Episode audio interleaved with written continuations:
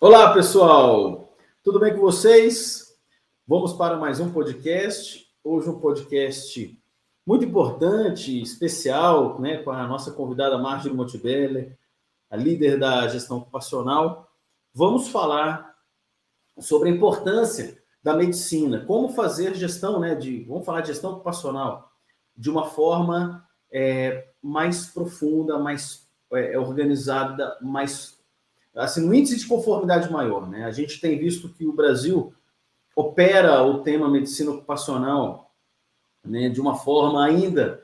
É, algumas clínicas, né, não estou falando em todas, né, mas algumas clínicas ainda operam com um, um, um proforma muito grande e não cuidam efetivamente do trabalhador. Né? Então, esse podcast é uma conversa né, é, com uma especialista, né, uma pessoa que vive né, hoje né, gerenciando, coordenando um, uma, uma operação de gestão ocupacional grande, que é a Marjorie, e a gente vai trocar aqui com vocês essa, assim, o que fazer para ter uma medicina de alto nível, né? Uma gestão ocupacional de saúde e segurança de alto nível. Então, Marjorie, né, vamos para a conversa, Marjorie? Tudo bem? Bom dia. Bom dia, Marjorie. Como você está? Tudo bem? Tudo ótimo. Tudo. Muito bem. Marjorie, é, como os outros podcasts têm ocorrido, né? Isso aqui é uma. É, quem, nos, quem nos acompanha nas redes sociais normalmente está né, tá trabalhando sempre com os temas de qualidade, ambiente, saúde e segurança, compliance, responsabilidade social. E a gente, com essa nossa experiência né, em medicina, em gestão ocupacional, nessa parte de saúde e segurança também, de segurança do trabalho, eu, eu, a gente promoveu essa conversa exatamente para ouvir né? O que, que a gente pode fazer para ter aí uma medicina, uma gestão de saúde, de segurança de alto nível? Né? Então, é, eu queria a sua opinião aqui, que a gente comece uma conversa. Você está começando um projeto hoje de medicina, né? Você está pegando um apoio ali, ou uma empresa que vai começar com foco em melhorar as operações de segurança e saúde. É, como que você começaria esse projeto? Conta um pouco para a gente, assim, vamos organizar a casa, vamos deixar a conformidade em alto nível. Como é que se começa esse projeto no seu ponto de vista, assim, na sua opinião? Legal. Bom, na verdade, o que a gente costuma fazer é, mesmo nas etapas iniciais de conversa com qualquer cliente, a gente sempre começa com, com um diagnóstico de fato da empresa, né? Então, entender qual é o momento que a empresa está, como é que está a questão de cultura de segurança, é, porque a gente sabe que hoje, né, existe uma diferença muito grande entre o que a legislação pede e o que muitas empresas de fato executam. Então, a gente sempre começa qualquer trabalho fazendo uma avaliação profunda de documentação. Então, hoje a gente solicita todo o histórico que a empresa tem, seja de um, atualmente, né, de um PPRA, um LTCAT, PCMSO. É, muitas vezes, se a empresa abre a possibilidade, a gente faz até uma avaliação da qualidade dos ASOS que a empresa tem como registro. Então, a gente realmente parte para uma avaliação profunda de documentação e de entendimento mesmo dos gestores sobre qual é a situação atual da empresa, para onde a empresa está querendo ir, porque com isso a gente consegue até saber melhor, né, de fato, como desenvolver o trabalho dentro da empresa, é, entender qual que é a necessidade dos, dos clientes, porque muitas vezes o que chega para a gente de demanda é diferente do que na realidade a empresa precisa, né? A gente percebe muito isso agora com, com, as, com as novas NRs, essa alteração que a gente vai ter aí a partir de janeiro, é, tanto de entrada da NR, da nova versão da NR1, 7, 9, é, como até das cobranças que vem agora também para o E-Social, então as comunicações do Grupo de Saúde e Segurança é, do E-Social, que às vezes a contabilidade da empresa só, só fala para o gestor, olha, a gente precisa que você mande um PPRA, e aí, muitas vezes, a empresa nunca fez um PPRA, não sabe do que se trata. É, e aí a gente sempre tenta partir, então, né? Vamos entender de fato o que, que você precisa, porque muitas vezes o que, o que o gestor acha que ele precisa não é necessariamente a solução que, que cabe e que realmente é adequada para a realidade da empresa. Perfeito, né? E, eu vejo, né, Marjorie, essa questão do diagnóstico, né? Imagina que a legislação pede para você guardar a documentação dos trabalhadores lá durante 20, 25 anos. Né? É um, traço longo de acompanhamento do profissional. E, e já que historicamente as empresas trocam muito de clínica e trocam de sai de uma e vai para outra, na hora que você busca a rastreabilidade desses documentos, a gente percebe gaps gigantescos, né? Então a gente vê que a documentação não chegou, a documentação não está organizada, não houve ali uma. Assim, não existe rastreabilidade, né? Isso é comum acontecer, né? Você já, já se deparou com isso. Com certeza. É, e é muito comum também porque muitas vezes o que acaba acontecendo é nessa migração de, um, de uma empresa responsável pela saúde ocupacional para outra, é, a responsabilidade, né, considerando aí pela NR7, de guarda dessa documentação é do médico coordenador do PCMSO.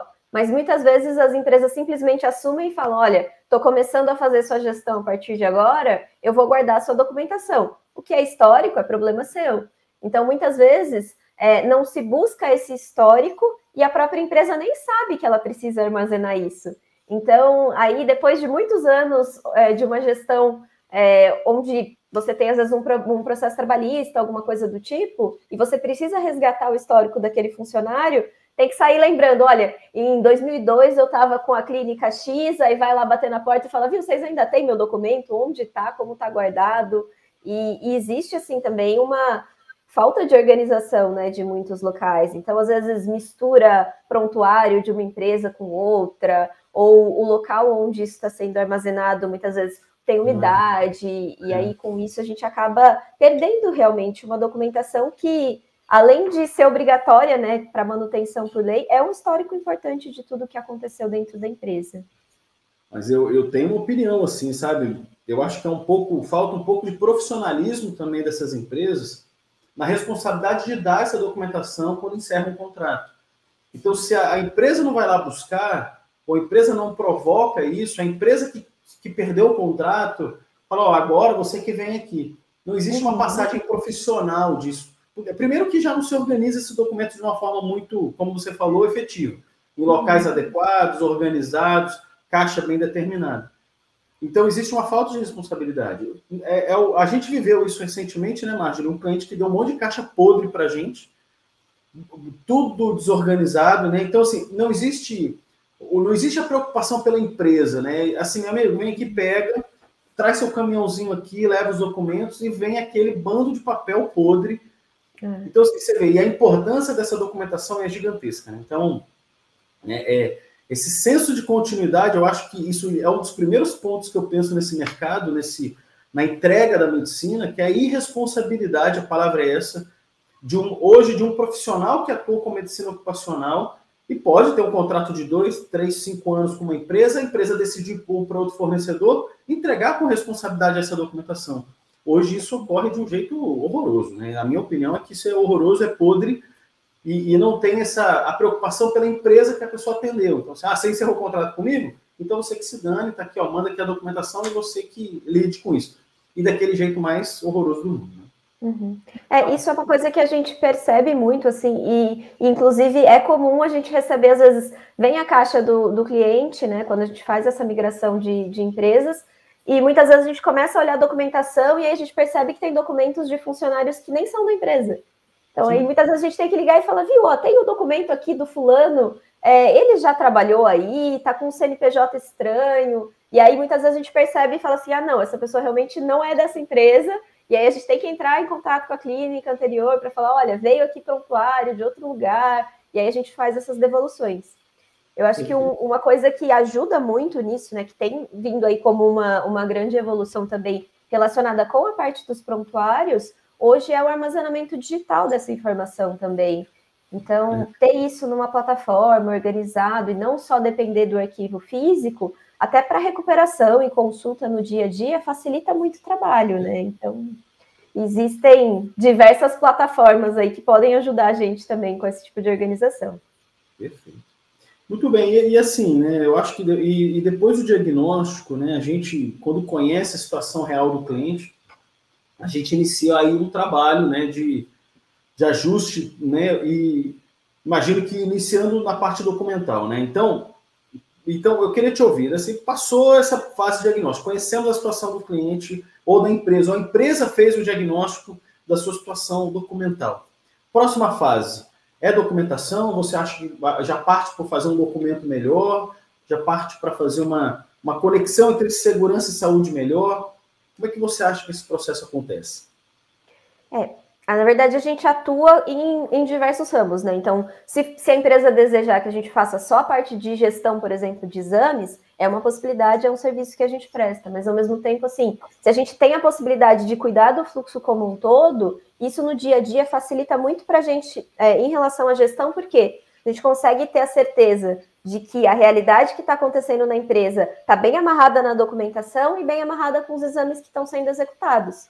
Então, eu, inclusive, consigo garantir uma agilidade muito maior, né, em relação à execução dos exames, porque eu sei que vai ser, vai existir a contratação de uma função nova. Essa função não é mapeada na minha empresa. Então, eu já consigo fazer os levantamentos da parte de segurança para já atualizar a parte do PPRA ou futuramente do PGR, converter isso para dentro dos exames do PCMSO e executar os exames a tempo do funcionário ser contratado e isso não impactar na operação da empresa. Então, de fato, assim, primeiro passo, é, considerando esse cenário ideal, realmente a gente parte para. Então, fizemos uma avaliação de toda a documentação, a gente compila o que já existe de documentação é, de base que pode nos auxiliar e otimizar as visitas no dia a dia. Então, isso vai desde realmente histórico de um PPRA, um LPCAT, até uhum. um layout da empresa, né? Então, a gente olha as plantas da empresa para entender como é que é a distribuição, é, os principais pontos, né, onde vale a pena ter uma visita mais profunda, planejar qual que é o cronograma de visitas junto com a equipe técnica da empresa, e aí a gente parte para as visitas técnicas. Então, é, isso a gente sabe que é uma prática também, muitas empresas acabam, ah, pega a documentação antiga, só renova e nem vai fazer uma visita no cliente, isso a gente não faz. Então, uhum. é, é uma premissa nossa realmente assim, tem que revisar o documento? Vamos lá, a gente faz uma visita, nem que seja uma visita mais simples, mais rápida, mas porque muitas vezes a percepção que o cliente tem de que, olha, a gente não mudou nada aqui, não é real em termos de segurança, em termos de saúde. Então, muitas vezes é nessa visita que a gente percebe, olha, tem um equipamento novo que não estava aqui ano passado, ou vocês passaram a adotar químicos que são diferentes, e aí como é que é a exposição, né? Se existe algum risco associado com esses químicos que estão disponíveis. Então, realmente, realmente a gente parte para uma avaliação é, de campo mesmo, mais profunda, para ter certeza que a documentação que a gente constrói nesse momento reflete a realidade da empresa. Porque, assim, é, o, documento tem que, tem que ter profundidade, né? Eu acho... Primeiro que aquela... Assim, a gente nem discute a possibilidade de ter um, um hoje, né, um, Antigamente, o PPR e um PCMSO desconectados e agora um GRO e um PGR desconectados de um PCMSO. O que é muito comum, né? Mas isso, né, vamos partir que os documentos já estão né, se conversando. Ele já tem conexão, que é uma busca, né? Óbvio, a empresa tem que se preocupar com isso. Mas eu acho que revisitar, olhar o, site e ter uma profundidade técnica, já que vai ser feito só uma vez, isso, esse documento vai ter uma duração aí de um ou dois anos, tem que acontecer. Eu sou super a favor, realmente, sabe, Marjorie? E todas, todo, que, todo mundo que nos escuta agora no nosso podcast, realmente se deter e dar atenção para isso, porque se você está subcontratando uma empresa, né, que seja SG4, gestão ocupacional, qualquer outra, solicitar essa profundidade, esse review, né, esse, né, olhar, ó, dá uma olhada, faz uma revisão realmente do documento, vê se está legal. Eu, eu, acho que isso é, é de uma importância tremenda, até porque tem gente que vem renovando documentos dois, três, quatro, cinco anos como você falou. E aí a documentação está super antiga, tem um monte de documento novo, tem layouts diferentes, tem até a necessidade de fazer medições ambientais novamente. Tem gente que tem medições muito antigas ou nunca fez, né? A gente sabe disso que é. tem clientes que a gente entra que nunca mediu o ambiente de trabalho. Então, isso tudo eu acho que é muito importante para dar essa característica, essa robustez técnica na documentação. Porque tendo a documentação técnica robusta, se pode iniciar um processo aí sim agora de acompanhamento de saúde do trabalhador, porque você tem um respaldo técnico. Então... Exatamente. E eu acho que uma parte muito legal relacionada a isso também é que agora essa nova versão da NR1 ela traz mais essa possibilidade. Então, ela traz a possibilidade para que a própria empresa faça esse acompanhamento e atualização é, da documentação técnica. Então, é transferir um pouco dessa responsabilidade também do próprio inventário é, de, de, riscos né, do, do PGR para a própria empresa, para que eles é, sejam mais atentos né, com os riscos que existem dentro do ambiente. E em complemento a isso, agora a gente tem as comunicações obrigatórias do social, né? Então, uhum. passa aí a partir de janeiro para as empresas que não tinham entrado para o grupo 1, começam a comunicar agora em janeiro. Então, é, também é uma informação extremamente importante, né? Então, se antes você tinha que esperar uma fiscalização bater na sua porta para ver se realmente os riscos estão compatíveis com o meio ambiente, agora você tem que declarar isso. Então, se antes era fácil encaixar, pega um funcionário novo e coloca ele dentro de qualquer GHE, ou só faz um exame clínico para fazer o admissional, agora você tem que transmitir toda essa informação para o governo. Então, a responsabilidade até para cobrança é, é, muito maior, né? E a gente espera que realmente isso funcione para que o que já é legislação é, de fato comece a ser cobrado e comece a ser aplicado pensando numa melhoria mesmo da saúde dos funcionários. É porque você vê, né? Até essa questão da, da, da saúde, efetivamente, né? Você, isso tudo que a gente está conversando agora é uma grande preparação, é, é, é o arcabouço técnico para a gente iniciar a, a, fazer uma anamnese, né? Talvez seja isso o grande ponto que eu vejo, Magno, assim, da tristeza desse tipo de serviço no Brasil, que é aquela anamnese de, de 30 segundos, né? Que o cara pede assim, ó, você tá bem? Levanta o braço, se respira está conseguindo ficar de pé, levanta os braços aí, ótimo. Então assina aqui tua folha e some da minha frente. Então, infelizmente, hoje, diversos profissionais dessa área, né, em, empresas, co conduzem isso. E, e, de uma forma muito provocativa, eu falo, independente de quem esteja ouvindo aqui, a gente tem que combater esse tipo de serviço mal feito, porco, de você só ter volume e cobrar ali 25, 30 reais o exame, some da minha frente aqui. Uhum. Então, tem, infelizmente, existem clínicas no Brasil que atendem assim. E, e, e, eu, eu vou sempre discutir isso, né? Assim, que a gente, que a, que a classe médica que se revolte com isso e fale, olha, não, a gente tem que fazer uma anamnese bem feita. Uhum. Falando de anamnese, eu acho que agora eu acho que é um tema que, que eu queria me aprofundar aqui com você. É, eu acho, na minha opinião, a anamnese um momento importantíssimo. Importantíssimo porque você conhece o trabalhador, a história de saúde dele, a história de doenças que vem de família com carga genética e com, com probabilidade de ter aí na, na organização, você consegue, nesse momento, é, trazer a realidade né, e o perfil da saúde do trabalhador ou vista por um profissional competente, que é o médico, né, o médico do trabalho, pode até ser um médico clínico, mas que faça essa anamnese né, é, completa. É, hoje, né, assim, você o, o, o, eu vejo a anamnese como uma questão muito forte da, dessa demanda de entender é, a profundidade. Você entende que isso é uma coisa que realmente tem que acontecer é, de forma profunda? Quanto tempo se faz hoje, né, nessa, na característica da clínica, por exemplo? Como é que você orienta isso? Legal. É, na verdade, assim, isso é até um, um fato que, que eu acho bem engraçado, porque Aconteceu já de alguns funcionários que a gente atende dentro da nossa clínica, deles saírem perguntando assim: nossa, mas o, o médico fez muita pergunta, ele queria saber o que que. É, de todo o meu histórico de trabalho, o que, que eu fazia antes, se a minha família tinha doenças. E a gente percebe exatamente isso, né? A gente vê que é um reflexo de. Né? Exatamente, é uma coisa que muitas vezes é tão mal feita, e eu tenho certeza que a maior parte das pessoas já passou por um atendimento desse, né? Já aconteceu uhum. comigo mesmo, de entrar numa Sim. sala, a pessoa nem te olha, ela só assina o papel lá e te pede uma assinatura e pergunta se você tem dor em alguma coisa. Então, assim, isso.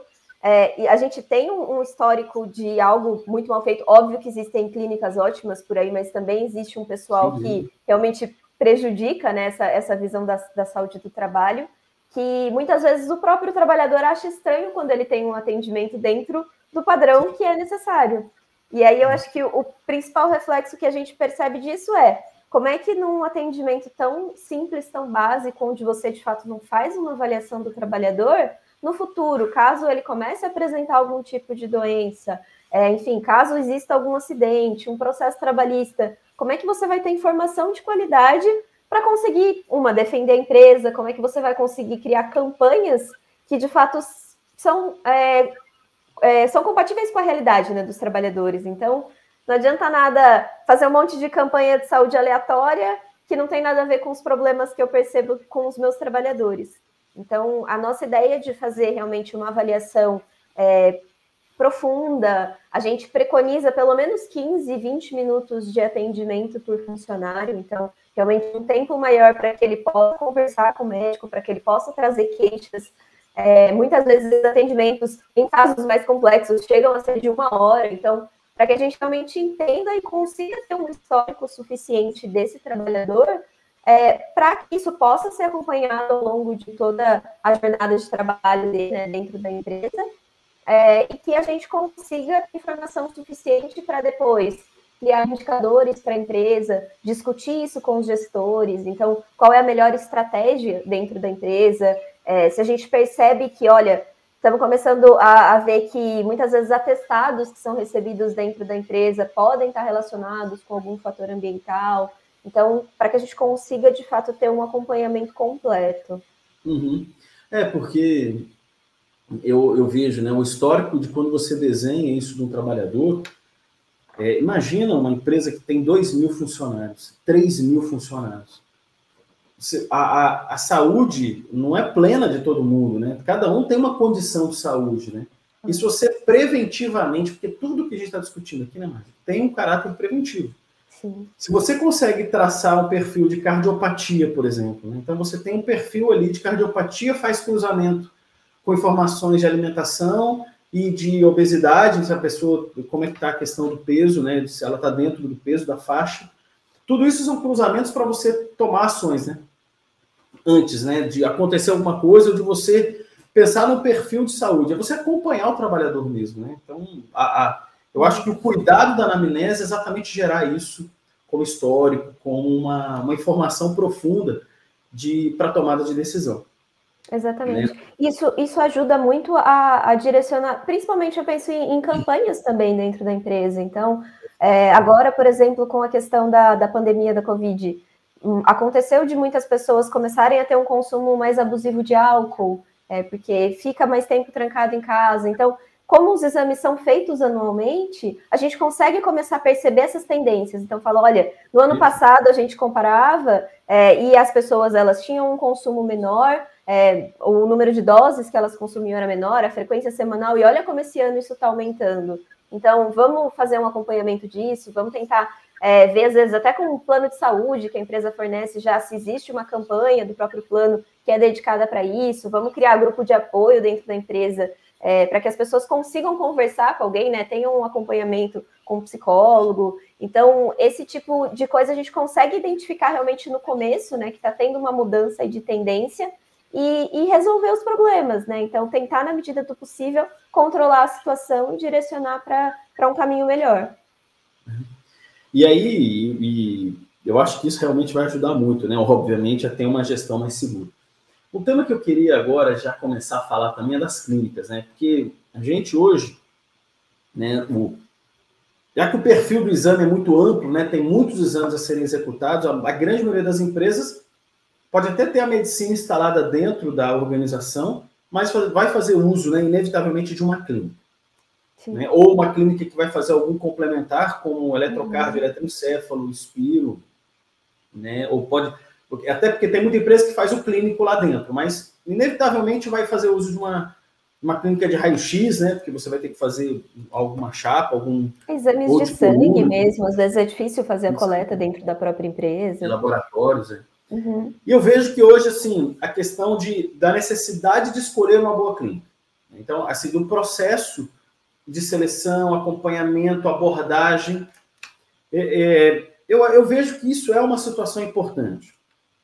Né? E que critérios, assim, hoje, você, quando vai buscar uma clínica, né? Você vai estar tá, uhum. tá construindo a relação com uma, uma clínica. O que, que essa empresa que está hoje preocupada deve prestar atenção? Hoje, o que, que você acha que essa, ela deve considerar para aproximar uma clínica desse processo técnico que é de medicina e saúde ocupacional? Bom, eu acho que o primeiro ponto que a gente valoriza muito é a questão de exames agendados. Então, uhum. É, isso é uma reclamação que é constante também relacionada à questão de, de saúde ocupacional, que é ah, eu mando meu funcionário lá às 7 horas da manhã e eu considero que ele perdeu a manhã inteira. Então ele vai voltar meio-dia, porque ele vai ficar sentado lá na recepção três horas até ser atendido. Então, um dos pontos que a gente sempre se preocupa muito é: vamos tentar, na medida do possível, encontrar clínicas que atendam com horário agendado, que é o padrão que a gente atende dentro da nossa clínica própria.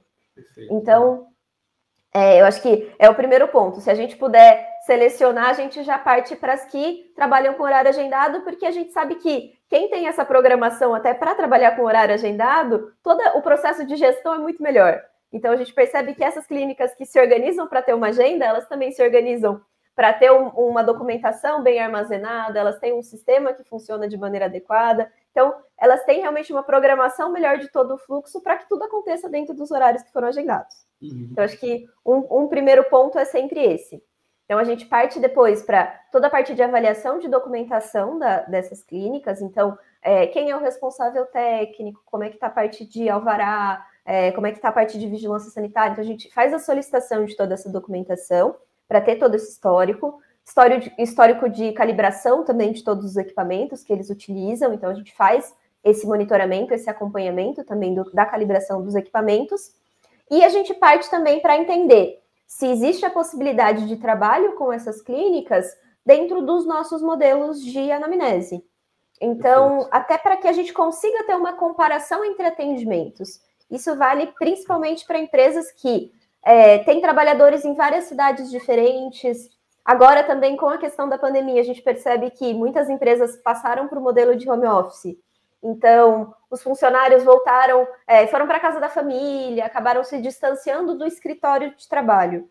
Então, a gente uhum. tenta, na medida do possível, sempre atender esses profissionais próximos do local onde eles estão, é, mesmo para cidades maiores. Então, por exemplo, São Paulo, é, muitas vezes a gente tem uma clínica parceira que fica do lado do escritório da empresa, mas o trabalhador agora não está precisando se deslocar até o escritório e ele mora do outro lado da cidade.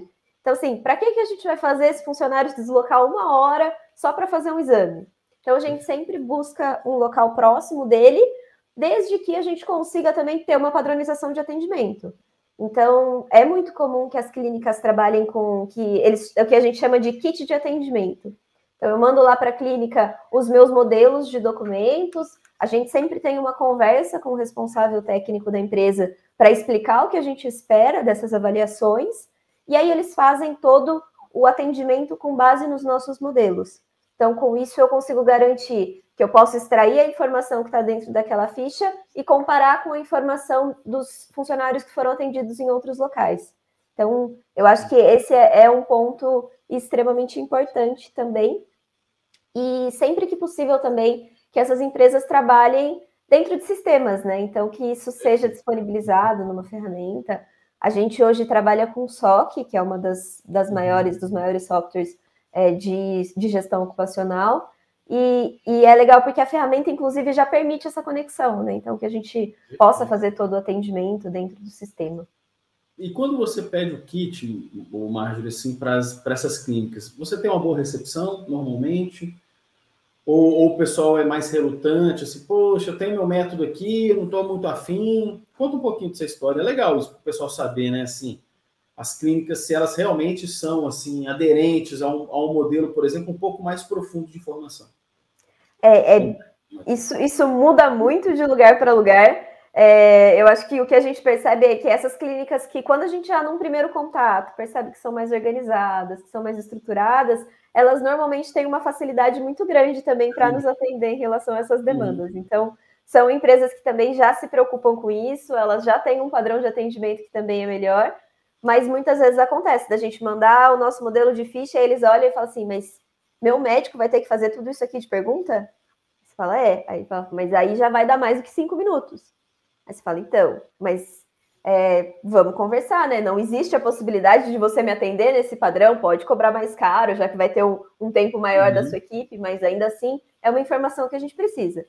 Aí já tem lugar que fala assim: ah, não, então se for assim, eu prefiro não atender. Ou muitas vezes empresas que, que têm um sistema é, próprio que funciona só para agendamento. Então, como eu falei, a gente trabalha com SOC, a gente entra em contato com várias clínicas que também trabalham com o mesmo sistema exatamente para facilitar a coisa de vamos fazer o atendimento integrado, a gente integra as plataformas e faz todo o atendimento por lá, mas aí a gente percebe que muitas vezes, ah, não, a recepção tem SOC, mas o médico lá não trabalha com computador, o médico é só no papel.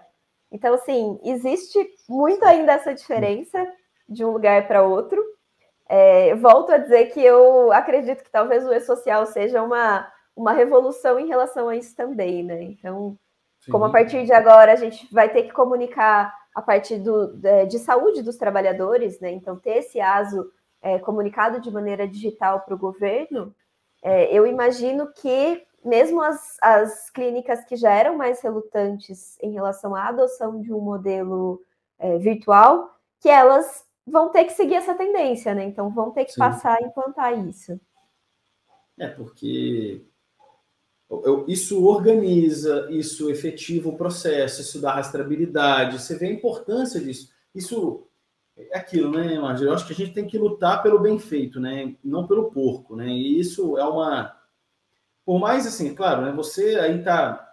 Cada grande cliente que a gente pega aqui no Brasil, que tem 100 cidades, né? E a gente tem que ir naquela pequena cidade achar uma clínica. Existe uma, ainda uma, uma, uma dificuldade, mas é, é, eu acho que o importante é a gente continuar fazendo essa influência. Eles, eles obviamente, vão entender que com a questão do social isso é necessário que seja executado de uma forma mais profissional, senão eles vão se perder mesmo e não vão conseguir uhum. executar o que minimamente se espera. Né? É, e eu acho que Esse... você falou uma palavra muito importante, que é essa questão da influência mesmo. Então, Sim. a gente percebe muito isso, né? Então, clientes maiores que têm, muitas vezes, é, funcionários espalhados aí por tudo quanto é cidade. Então, muitas vezes, uma cidadezinha muito pequena, a gente entra em contato lá, às vezes só tem uma clínica na cidade, então é a única opção que a gente tem de atendimento, mas não necessariamente esse lugar está bonitinho, está regularizado. Então a gente trabalha muito nesse processo de influência também, né? Então, de explicar qual é a importância, de tentar mostrar para eles que existe uma forma diferente de trabalho, e com isso tentar desenvolver esse nosso parceiro, né? Porque muitas vezes é a única opção, mas é necessário. Então a gente ajuda Sim. esse parceiro no desenvolvimento dele, porque para a gente é importante e com isso a gente garante também que ele possa prestar um serviço com uma qualidade maior. É, é porque para você agora, né, a gente falar de, por exemplo, de, de indicadores, né? para você gerar um indicador, para você trabalhar um BI, um Power BI, para você mostrar indicadores de saúde, uhum. que isso também é, são raras as empresas que fornecem essa informação, você precisa ter uma boa anamnese. Então, Com certeza. E, e, e, falando disso agora, né, Marjorie, assim, eu, eu, eu acho que toda empresa tem que minimamente procurar assim, discutir saúde com dados. É, não é uma coisa que é só um proforma da legislação. Assina o documento aqui, meu amigo, e tá bom demais. E coloque isso no prontuário do trabalhador e vamos em frente, vamos continuar produzindo ou prestando o serviço que a gente se propõe a fazer. Você vê a importância, e aí eu comento sobre a importância de se ter indicadores. Eu acho que isso é um tema que vale a pena a gente é, é abordar aqui no nosso, nosso podcast, porque é, você, olhando um painel de indicadores, que pode até ser um Excel bem feito, assim, não precisa nem ser um Power BI, uma coisa mais elaborada, mas você ter um indicador de. Porque antigamente, né, a gente sabe que, até nessa versão anterior da, da NR7, o relatório anual do PCMSO era só um quantitativo, né? Você falava, ah, você fiz 30, é, 30 dimensionais, 40 dimensionais, 5 alterações de função, de função é, retorno ao trabalho mais 20. Era só um, um quantitativo, não qualitativo. Sim. Eu acho que a gente, é, é, eu vejo agora com a nova NR, obviamente agora tem uma necessidade de você informar né, o, o qualitativo, não só o quantitativo. Uhum e a empresa se organizar para isso. Então, é, migrar para isso né, é um benefício. Né? Você acha que um, um gestor, um, uma empresa, tem ganhos com isso? Em que ponto, qual é o seu ponto de vista para essa questão de indicador? Não, eu acho isso incrível, né? Essa mudança com a exigência de um relatório analítico agora, né? Então, que de fato tem uma profundidade maior, é, com certeza já vai trazer uma mudança muito grande para todas as empresas. E é uma coisa que a gente repara também no dia a dia, que muitas vezes, quando lá na etapa de negociação a gente oferece, a gente apresenta, né, como olha, uma das coisas que a gente faz é, a partir dos exames que são realizados, a gente entrega um painel do BI, a gente entrega indicadores é, do que estão sendo avaliado. E normalmente as empresas acham isso incrível, e elas falam assim, nossa, mas como assim vocês conseguem fazer isso? Porque a maior parte dos lugares simplesmente está acostumado a eu mando meu funcionário lá, ele sai de lá com o papel, e é tudo que eu tenho. Então, assim, eu sei que ele está apto para o trabalho, agora eu não sei mais nada sobre ele. Então, uhum. obviamente, a gente trabalha toda a informação para não identificar os funcionários, né? Então, a gente espera ter um volume suficiente de dados para que isso não permita que eu rastreie o funcionário e fale: olha, esse funcionário tem uma doença X ou ele está desenvolvendo um problema Y. Mas a gente organiza e faz a gestão de tudo isso, porque são dados que a gente já tem.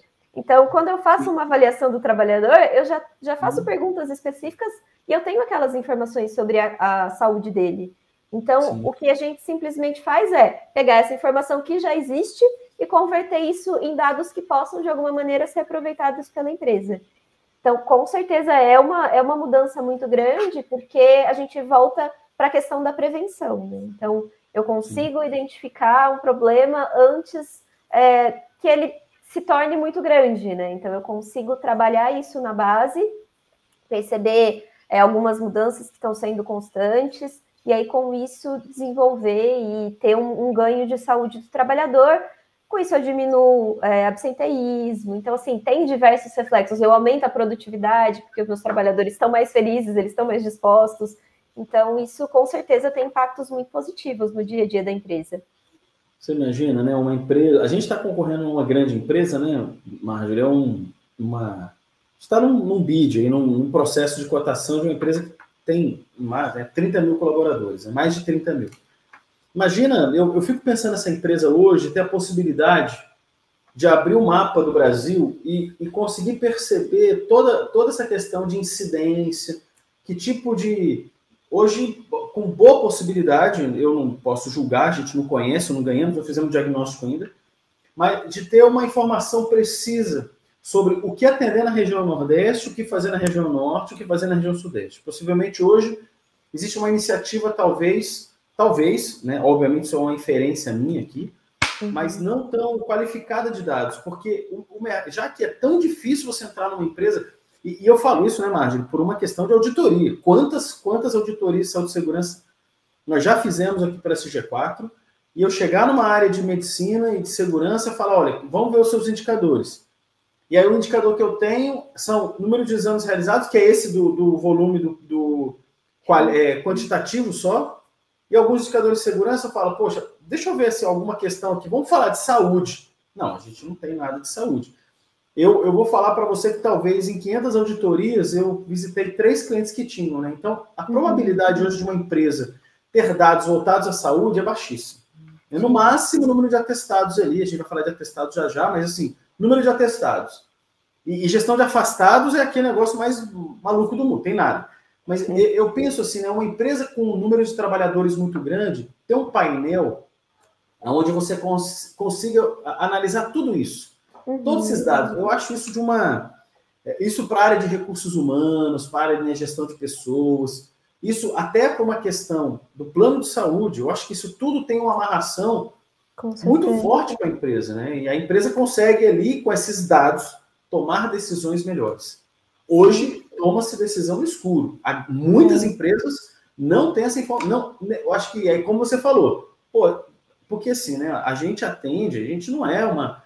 A gente hoje não tem 500 mil vidas, né? A SG4 não tem ainda um volume de vida tão grande. Imagina que existem hoje empresas de medicina que têm essa quantidade de vidas, mas não entrega gráficos. E olha que tem suporte, tem estrutura para fazer isso, né? Mas já que o mercado nem cobra, nem pede, não coloca isso no, no na solicitação para essas empresas, é, o mercado continua não entregando. Então, eu acho que a gente tem que lutar por isso. Eu acho que tem que ter dado mesmo, tem que ter informação qualificada para o gestor tomar decisão. Com certeza. É, o que eu percebo muito também é que muitas vezes as empresas elas se escondem atrás daquela desculpa de que ah, isso é informação sigilosa, então isso aqui é sigilo médico-paciente.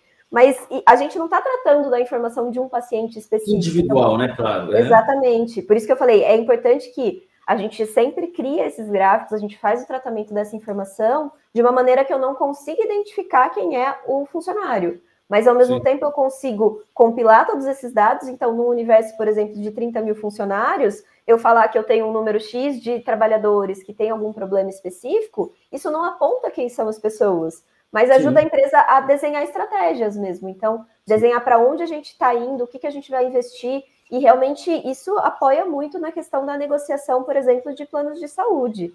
Então, Sim. eu consigo é, diminuir né, a minha sinistralidade, eu consigo orientar os meus trabalhadores e ter um acompanhamento melhor disso. Então, tudo isso com certeza reflete é, num, num ganho para a empresa de produtividade, redução de custos. Então, com certeza tem um impacto muito positivo no dia a dia. É, e, e até essa questão de sinistralidade, né? Você vê, né? muitas empresas que têm uma área de saúde, é, isso acontece, né? Então, comentar que eu não tô, vou falar, obviamente, as empresas, mas você tem uma área de saúde que opera e faz a parte ocupacional, e paralelo a isso, uma área normalmente né, de recursos humanos, gestão de pessoas, tem um plano de saúde. Uhum. E, e, o uso do plano de saúde também é uma coisa que muitas empresas não, não fazem orientação. Então a sinistralidade aumenta porque você dá um benefício à família, porque você tem a questão dos dependentes. Sim. E a área de saúde não, se, não conversa com a área de recursos humanos, isso acontece em muitas empresas do Brasil, e não orienta a família a como usar o plano de saúde também. Então uhum. existe uma, não existe uma conexão do tema saúde é, é, dentro da empresa dos diversos atores que trabalham nisso. Inclusive, a gente também ajuda nisso, né, Marjorie? Falar isso é importante, de fazer uma comunicação de uso do plano de saúde mais qualificada. Porque a mãe se percebeu que o filho está com alguma questão, ao invés dela fazer um teleatendimento rápido para entender o que está acontecendo, e hoje a tecnologia ajuda para isso, uhum. e já ir no médico efetivo para tratar, ela, ela vai para o é, vai médico clínico geral, depois ele quer um otorrino, ela acha que o problema do, do filho dela é uma questão de ouvido ou garganta e leva no otorrino, e na verdade ele está com processo alérgico. E aí ela vai ficar quicando de médico até chegar lá. E com uma, uma, uma consulta de teleatendimento, fala assim: olha, quais são os principais sintomas? E já tem um direcionamento, e a, isso é mais efetivo. Agora, note, é que empresa hoje faz uma comunicação à família do trabalhador para falar: ó, vamos usar o plano de saúde de uma forma inteligente, de uma forma assim já mais é, estratégica, eu acho que isso uhum. tem que ter comunicação, né? Tem que ter pro, a união. Para o próprio trabalhador, a gente percebe isso também, né? Porque se você faz lá a consultinha de três minutos, você não consegue identificar que aquele trabalhador pode estar com problema e fazer o encaminhamento dele para alguma Sim. especialidade.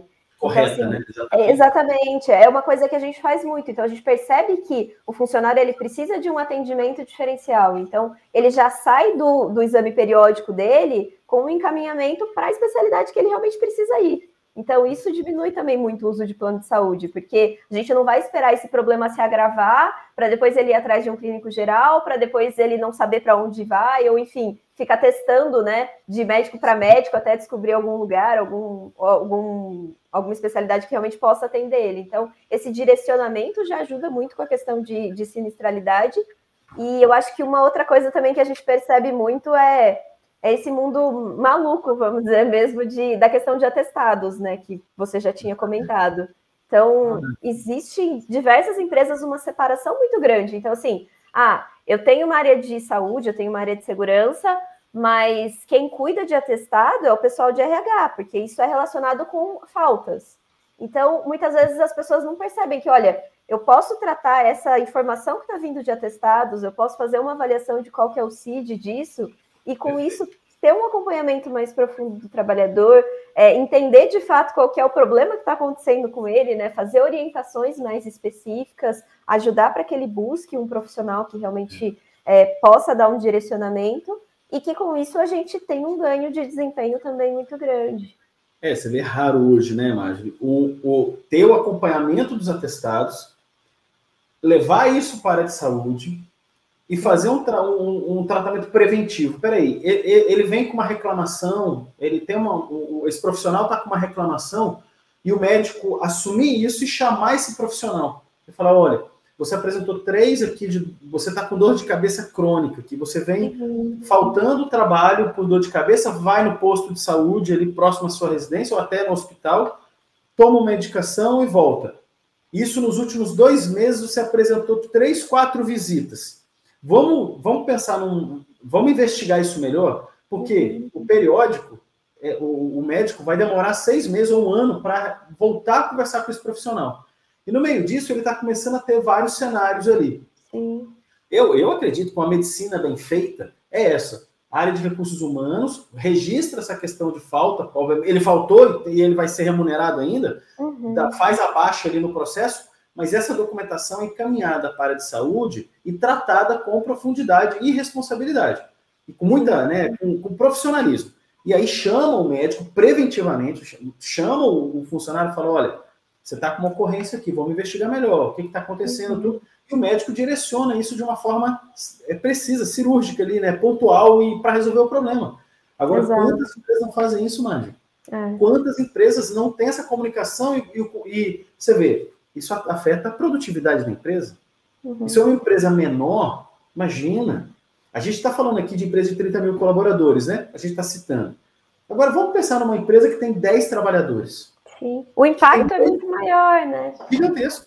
Exatamente. E hoje, por isso que eu falo da questão das contabilidades. A contabilidade tem uma responsabilidade muito grande de falar assim: tratem esse assunto de uma forma mais séria. E não escolhem qualquer clínica por aí. Hoje é isso. As grandes. Olha, você vê que coisa doida. O, o empresa grande tem a contabilidade instalada lá e não mexe com isso. Agora, e as empresas médias, até 100 funcionários, e pequena, micro, pequena e média, até 100 funcionários? Uhum. A contabilidade é terceirizada.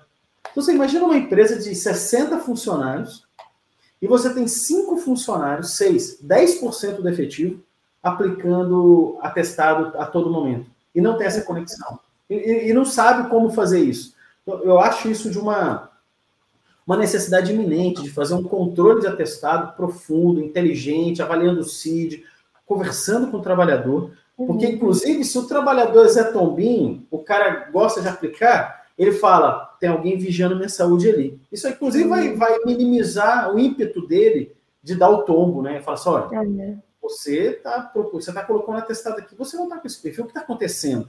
Meia dúzia de perguntas, o cara já fica intimidado de dar o tombo dele, ficar aplicando, é, e, e, e, sem falar de gente que compra é, atestado, né? Então, é. E aí, se você tem um controle também, você identifica de onde está vindo aquele atestado. Uhum.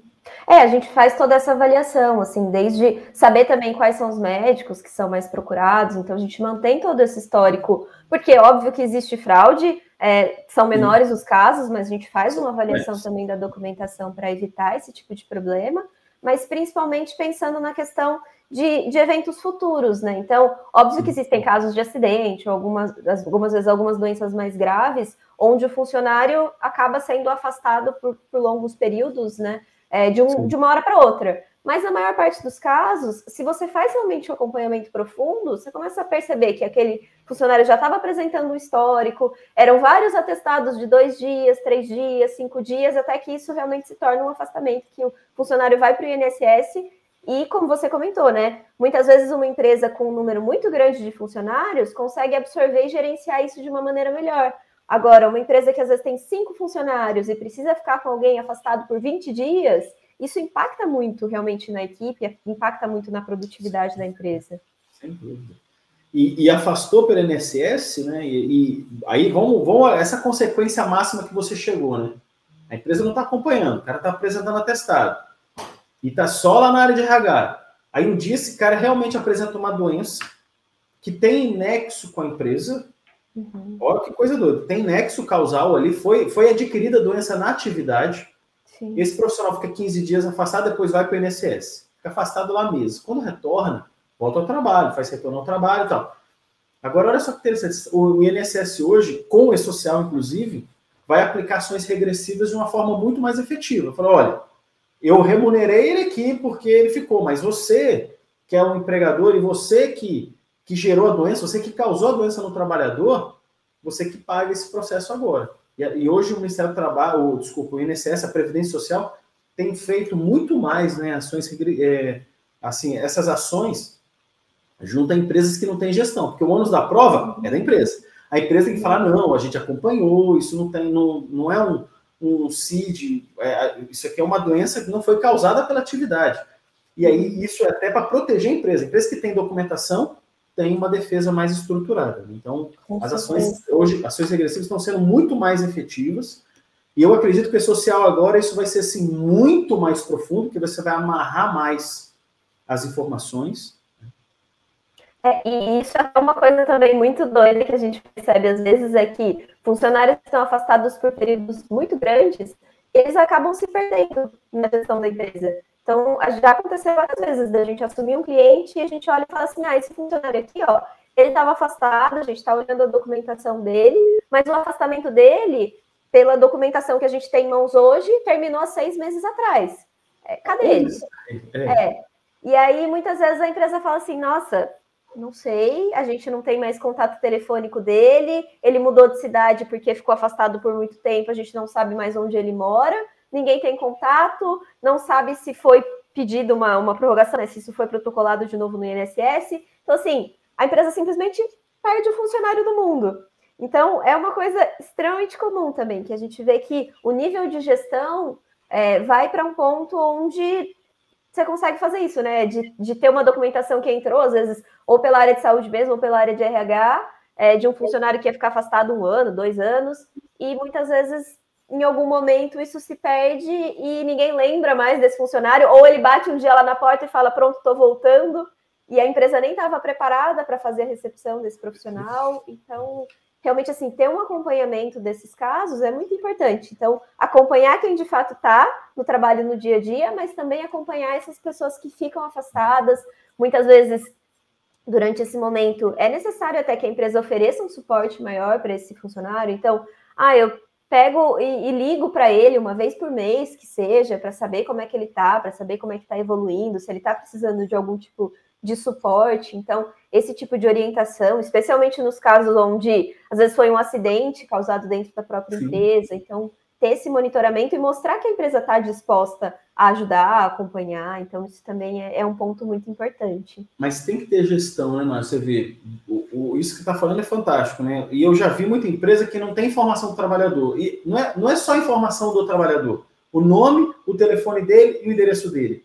Porque se ele mudou, mudou de celular, mudou de endereço, se perdeu o cara, o cara sumiu no mundo. Então eu tenho vistos, né, assim, até o que a gente recomenda, né? É uma tabela de acompanhamento desse profissional que tenha outros dados, dado de filho, dado de esposa, rede social. Então o cara coloca o Instagram lá. Qual que é o problema ter o Instagram do cara? Porque qualquer coisa eu mando um direct para ele, amigo, ó, a gente está querendo saber como é que você está. Então, uhum. utilizar das redes sociais para a gente localizar esse profissional. Então, hoje não é só telefone, você pode ter o telefone da residência, do, de um filho ou da esposa. Então, se um desses mudar, a gente consegue localizar o seu João ali que está afastado. Então, ele Exato. mudou de cidade, mas o celular acompanha ele, ou a rede social acompanha ele. Sim. Então, qualificar, eu, eu chamo isso de qualificação da informação. Qualificar a informação de pai e mãe, de irmão. Então, me dá o telefone de um irmão seu aqui, complementar. Porque se eu tenho essas informações, o trabalhador ficou afastado um tempo, eu consigo localizar ele depois de, uma, de um período. É claro que a recomendação é que, esse, é que o acompanhamento do afastado seja periódico. Todo mês, tudo bem, seu João, como é que você está? Como é que está a questão de saúde? Está fazendo a fisioterapia? Você está... Essa, essa ligação tem que acontecer. Hoje, esquece. A galera esquece o funcionário, isso que você falou. Aí depois de seis meses, vai procurar ou o cara aparece do nada ali na entrada da, do, da empresa e fala: caramba, quem é esse profissional? É. Eu, eu, acho que isso necessita de uma qualificação de informação, né? Com certeza. E até um acompanhamento também de, de estrutura para o retorno desse funcionário. Então, se ele tem alguma condição específica que precisa ser monitorada, se a gente precisa fazer algum ajuste de mobiliário para que ele possa trabalhar em condições adequadas, se a gente às vezes precisa considerar até uma revisão de plano de atendimento à emergência, porque é uma situação onde eu preciso ter um acompanhamento, eu preciso ter uma pessoa monitorando é, esse profissional. Então, assim, ter um planejamento tanto para que ele possa ser afastado, mas também para o retorno dele. Então, realmente, Sim. assim, o acompanhamento adequado durante todo o período facilita muito nesses momentos, né? A gente não tem surpresa de depois descobrir, olha, ah, estava afastado, morreu e já faz seis meses a empresa nem estava sabendo. Então, assim, é Sim. uma coisa que é, ter uma gestão adequada com certeza resolve todos esses problemas. É porque eu vejo, né, Marjorie, assim, né, hoje é, a, a, a, operação do tema segurança e saúde nas empresas, ela, ela é, não são todas, óbvio, né, mas tem empresas que tem, é o ferramental de gestão, né, para organizar tudo isso. Né? Ferramental de gestão para fazer o agendamento de exame, ferramental de gestão para fazer a organização dos registros, ferramental de gestão, para fazer esses controles de atestados e afastados. Eu acho que tem que ter ferramental. porque o ferramental dá organização, dá rastreabilidade e dá acompanhamento. E, e é muito comum, não tô, não tô, isso não é uma crítica, é só um comentário, que isso é, é, normalmente é feito por uma enfermeira na empresa, né? O médico se envolve pouco com isso. Até por, pelo perfil do médico ficar quatro horas só na empresa, só pelas manhãs, por exemplo. Uhum. Ou, ou, ou, e não ir todos os dias. Então vamos supor que ele tem um perfil ali é, que pela, pela tabela do, da NR4 ele não precisa estar sempre na empresa. Então a gestão, ele vai ali só para fazer exame e embora. Então a gente percebe que a gestão não é gerenciada pelo médico. O médico não tem uma. É, assim, eu, eu sou o médico examinador aqui, eu venho por conta do, do SESC, eu assino e vou embora. Eu não tenho responsabilidade nenhuma sobre a documentação que, que essa empresa faz. Vocês que tratem disso aqui. Então eu vejo que muito médico não se preocupa com isso. Tá? Uhum. Não é uma é crítica. muito distante, né? É, não é uma crítica, é só eu já vi muitos fazerem isso. Então é uma questão de hoje eu devo conhecer uns 500 médicos mais ou menos de tudo quanto é empresa que eu já fui. Eu já vi um monte falar, isso não é responsabilidade minha. Eu acho que é. Particularmente eu tenho uma opinião provocativa aos médicos do trabalho, que isso é responsabilidade dele sim, dele se preocupar com isso, porque ele é o médico coordenador. Sim. Se ele é o médico coordenador desse negócio todo, ele tem que saber onde está a documentação. Mas isso se desloca para uma enfermeira. E a enfermeira fica doida, fazendo ela ali tudo isso, e, e em alguns momentos não, nem tendo muito apoio da empresa. Então, assim, ferramental de gestão é uma coisa que tem que ter para conduzir um processo desse. E eu falo, não é uma coisa complicada, não. São coisas simples, né? São Dá para você fazer isso de forma simples. É, então, é, é, eu, eu acho que isso tem que ser provocado, se não é pela empresa, por prestadores de serviço como a SG4 Gestão Ocupacional ou qualquer outra clínica, né? Eu provoco quem está escutando esse podcast aqui que isso tem que ser cobrado, porque hoje isso é assim. As empresas, quando a gente fala que vai fazer isso, fala assim, ah, você vê que a pessoa nem dá tanta importância para isso como se isso não fosse importante. Né? É, exato. E, e, eu acho que é, é exatamente ter um tempo dedicado para isso, né? Ter uma pessoa responsável, mas também, assim, dentro da agenda dessa pessoa, conseguir alocar um tempo para que ela consiga ser mais estratégica. Uhum. Então, existem enfermeiras que fazem trabalhos fantásticos na parte de gestão mesmo dessas informações, uhum. só que muitas vezes é a mesma pessoa que faz o agendamento, ela faz recepção de atestado, ela tem que ligar para a clínica para descobrir onde está o ASO daquele funcionário, ela tem que descobrir o funcionário que faltou, onde ele está, fazer é, monitoramento agora de Covid também. Então, tudo isso acaba centralizando na mão de uma única pessoa, e aí ela não tem tempo para parar algum momento e olhar os dados, né? Então, ela não tem momento para parar e puxar relatórios de dentro do sistema, exato, para fazer essa avaliação, para discutir isso com, com o médico coordenador, então, para fazer de fato um monitoramento, que realmente assim é a base de tudo. Então a gente acaba tendo, às vezes, muito é, um volume muito grande de atestados, porque, enfim, tem algum problema maior acontecendo dentro da empresa, mas eu não tenho alguém que consegue parar para fazer essa avaliação e entender e trabalhar na causa, né? Então Perfeito. a gente sempre volta para a prevenção. Quando a gente fala de saúde e segurança ocupacional, é sempre trabalhar no preventivo, porque é o que Sim. muda né, no dia a dia. É o que muda. E, e, e, assim, se você não tem gestão, você não consegue fazer preventivo. Você não tem informação, você não tem organização, você não consegue. Aí você só fica na rotina. E eu acho que isso é, é, eu acho que é o grande movimento que a gente tem que lutar e comentar e discutir. Né? Não é. E assim, eu, eu, eu, eu tenho essa função, acho que até a gente tem que ter a função de provocar. Né? É, tanto que isso você vê que interessante, né? A gente é preocupado com tudo isso na nossa entrega, né, Márcio? E hoje, a gente, quando entra num, numa concorrência, o cara que não faz nada disso, que tem um preço menor, óbvio, que vai ter um preço é, de, um, de um exame, porque ele, ele não tem equipe, ele simplesmente faz o documento, pega o papel e manda para a empresa. As empresas não percebem a importância disso hoje ainda. E eu provoco isso hoje no mercado, onde eu estou. Assim, é, é, e isso não é tema de empresa grande só. Imagina uma empresa de 100 funcionários. 100. Uma empresa que já tem uma robustez técnica, uma robustez já, com certeza tem galpões, uma empresa grande, eu tenho um administrativo grande, a empresa ignorar isso. E tem muita empresa de 50, 60, 80, 100, 150 funcionários que ignora isso. E é uma coisa doida. E assim, é. e, e, você tem perda de produtividade, você tem risco empresarial, e eu, eu sou provocativo nisso. Eu acho que é, é, a gente tem que, que tratar, tratar disso de uma forma profissional. E você vê, o nosso preço não é diferente dessas outras empresas. E é, eu estou dizendo o boca de porco, sim. Aquele que, que assina a ASO só e manda, esse a gente é diferente mesmo. Mas toda e qualquer clínica já melhor, uhum. a gente tem o mesmo valor. Entrega tudo isso para o cliente. Mas tem empresa ainda que não valoriza, não percebe o valor disso, né? Não percebe o valor de ter gestão, de ter organização e de ter prevenção de forma efetiva. Porque sem tudo isso que a gente está falando, não tem prevenção. É uma saúde só documental. Faz o documento aí para um dia, se alguém perguntar, ter. E eu acho que você tem que cuidar das pessoas. O que a gente está falando aqui é de cuidado das pessoas.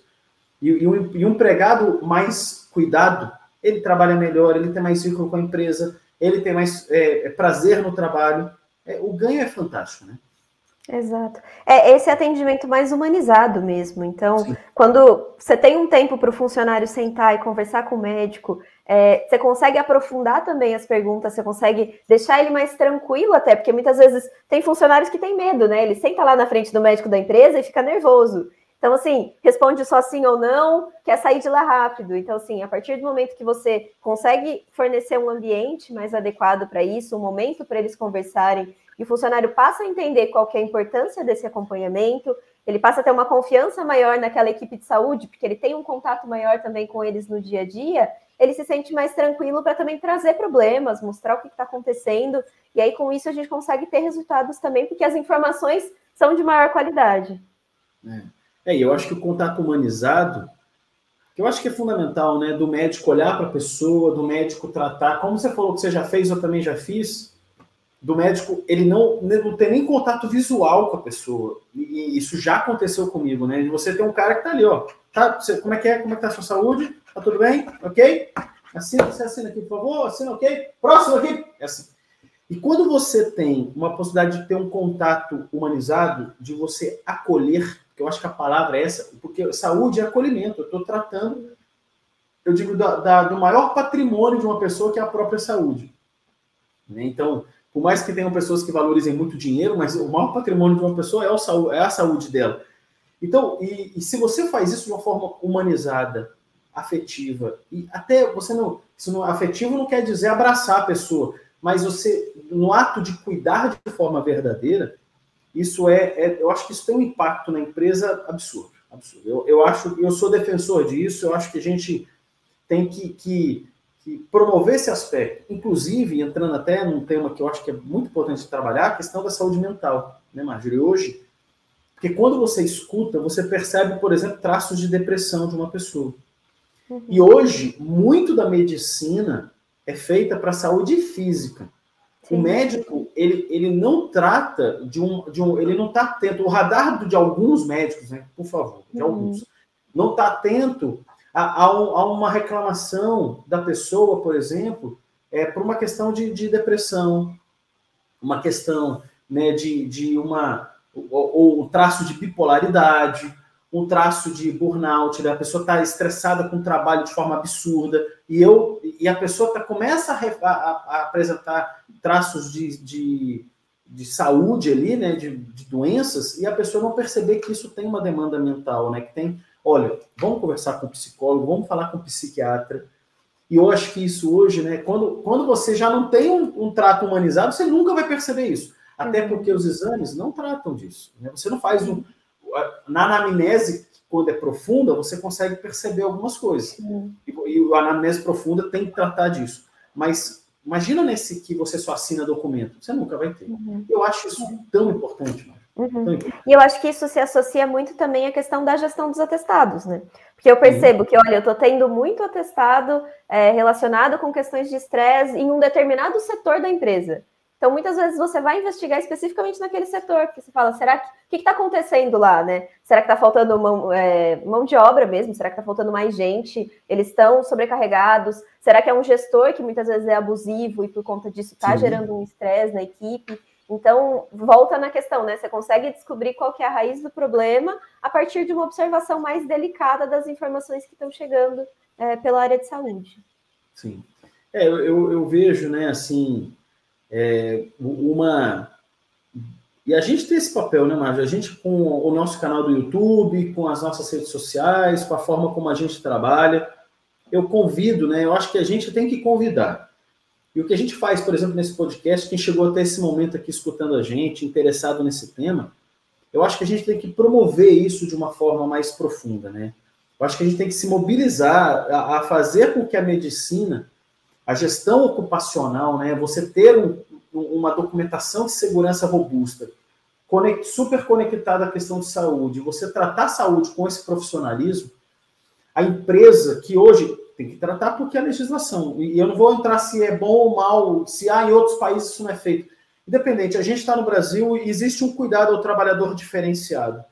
Então vamos fazer isso bem feito e vamos fazer com que a empresa obtenha resultados com isso. Eu não estou falando de financeiros, não, mas é ter um trabalhador protegido, um trabalhador saudável, um trabalhador engajado, um trabalhador que quer, que se sente dentro daquela empresa como uma grande família. Então eu acho que isso tudo, é, eu digo, isso conecta pontos, né? quando você faz a medicina bem feita, conecta pontos importantíssimos. Pontos de segurança, pontos do RH, pontos da produtividade, pontos do propósito da pessoa estar ali dentro. E, e ela vai, com certeza, produzir mais, vai estar mais engajada. A empresa tem um ambiente de trabalho mais saudável, né? Uhum, e pode, a partir daí, é, é, é, andar melhor. Né? E também com os programas. Eu acho que vale a pena falar dos programas de saúde, né? Porque hoje, muitos programas de saúde eles são feitos de forma aleatória, já que não tem dado. Ah, vamos fazer uma alimentação saudável. Mas por quê? Porque a gente tem que fazer um programa de saúde aqui, porque está faltando. Importante, né? Mas não tem informação prévia para falar. Você vê, né? A gente tem, tem cliente que pouquíssimas pessoas fumam, né? E tem 200 trabalhadores, tem três fumantes. Que e todo ano tem campanha para tabagismo, né? Então... Tem campanha para tabagismo. E tem tantas outras. E, e é uma empresa, né? Obviamente, pelo sigilo aqui, é uma empresa que tem problema, por exemplo, de sobrepeso. Então a gente tem que trabalhar outras coisas, né, Marcos? Com certeza. É, é, é, o que a gente já tinha comentado, né? Toda essa informação ela já está disponível a partir da anamnese. Então, você conseguir simplesmente compilar isso e passar para a empresa de uma forma que ela consiga trabalhar os dados, isso já ajuda muito, muito no dia a dia, porque é realmente eu vou avaliar qual é o problema que eu estou observando dentro da empresa e aí, a partir desse problema, então, vamos focar. É, eu consigo até dividir por público, né? Então, vamos fazer uma campanha específica para as mulheres ou para pessoas acima de 50 anos. Então, assim, eu consigo dividir os públicos e criar uma coisa bem direcionada para conversar direto com o funcionário e falar: ah, você é importante para essa campanha. Então, assim, isso tudo permite que a gente direcione estratégias e tenha resultados muito mais eficientes com essa campanha e que não vire simplesmente uma coisa porque, ah, tem que fazer, então vamos fazer. Tem que fazer, né? E os programas de qualidade de vida, né? Eu acho que esses programas, eles pontualmente, quando são feitos, algumas empresas tratam assim, faz um programa aqui outro.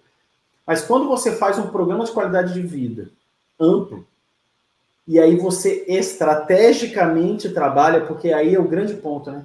Você trabalha com inteligência. Você sabe o que você vai fazer no ano 1, no ano 2, no ano 3. E os programas de qualidade de vida, eu acho que eles precisam muito dessa informação.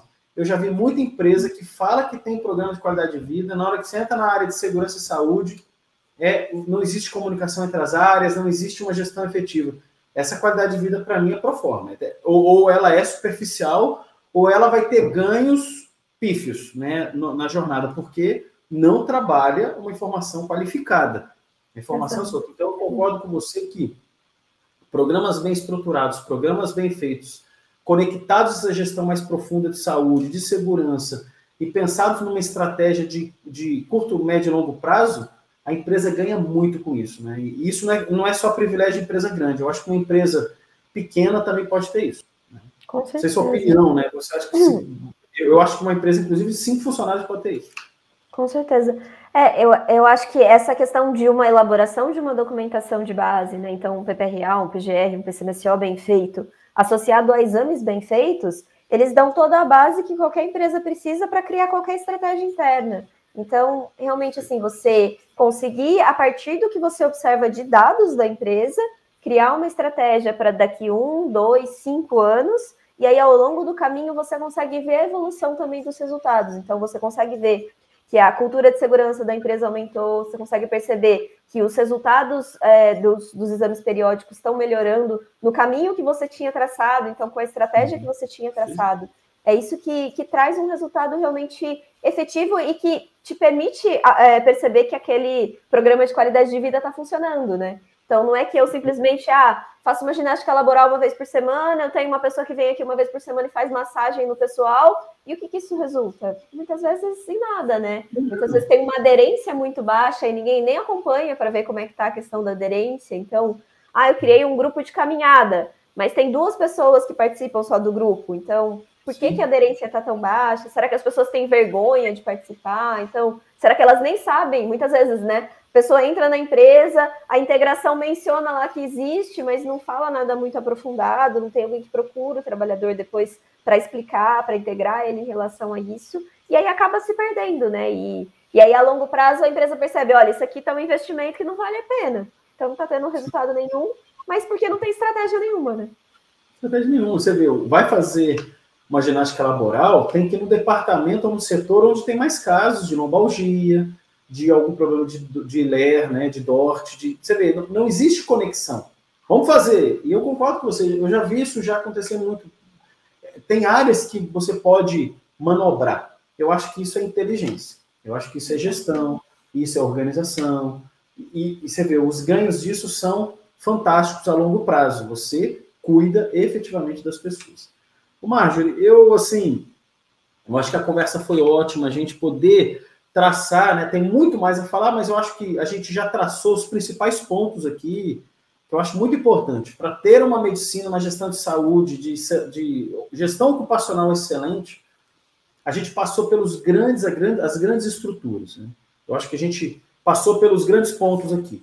É, é, importante falar que a gente está, obviamente, disponível. A SG4 Gestão Ocupacional é uma empresa nova, mas que já tem já um, um, número de clientes já significativo e a gente tem já uma atuação a nível nacional, né? Então, é, é, hoje, até pelo perfil dos clientes da SG4, a gente já fez conquistas aí no território nacional de boas clínicas, né? De bons parceiros. A gente tem a nossa operação aqui de Campinas, mas a gente consegue, no, a, a, assim, dentro do território brasileiro, apoiar as empresas. Né? Então, eu queria te agradecer. Agradecer pelo seu trabalho, agradecer pelo seu tempo, agradecer aqui pelas suas, pela sua experiência nesse tema. Então, muito obrigado. Eu agradeço o convite e fico à disposição, né? Depois, se o pessoal tiver dúvida, quiser conversar, quiser mandar comentário, a gente vai, vai crescendo né, em relação a isso. Eu acho que é, é a partir dessas dúvidas que surgem no dia a dia que a gente vai desenvolvendo também e percebendo outras necessidades. Então, Perfeito. obrigada pela oportunidade. Eu que agradeço. A gente está aqui com as redes sociais, né? Tem arroba SG4 Soluções Integradas, é o nosso Instagram da, da, da SG4 como um todo, e a SG4 Gestão Ocupacional tem né, uma, um, uma rede social própria, né? Porque é um tema muito específico, a gente é muito procurado que é arroba SG4 Ocupacional, que a gente vai estar disponível sempre para conversar, apoiar e estar tá nessa jornada de qualificar melhor esse trabalho, ter mais profundidade, e esse é o nosso compromisso. Muito obrigado, então, Marjorie. Eu que agradeço. Um abraço. Um abraço. até, até breve. Pessoal, muito obrigado. Então, foi um, uma, uma conversa muito rica. Ter vocês aqui do nosso lado é muito importante. E até o próximo podcast. Abraço a todos.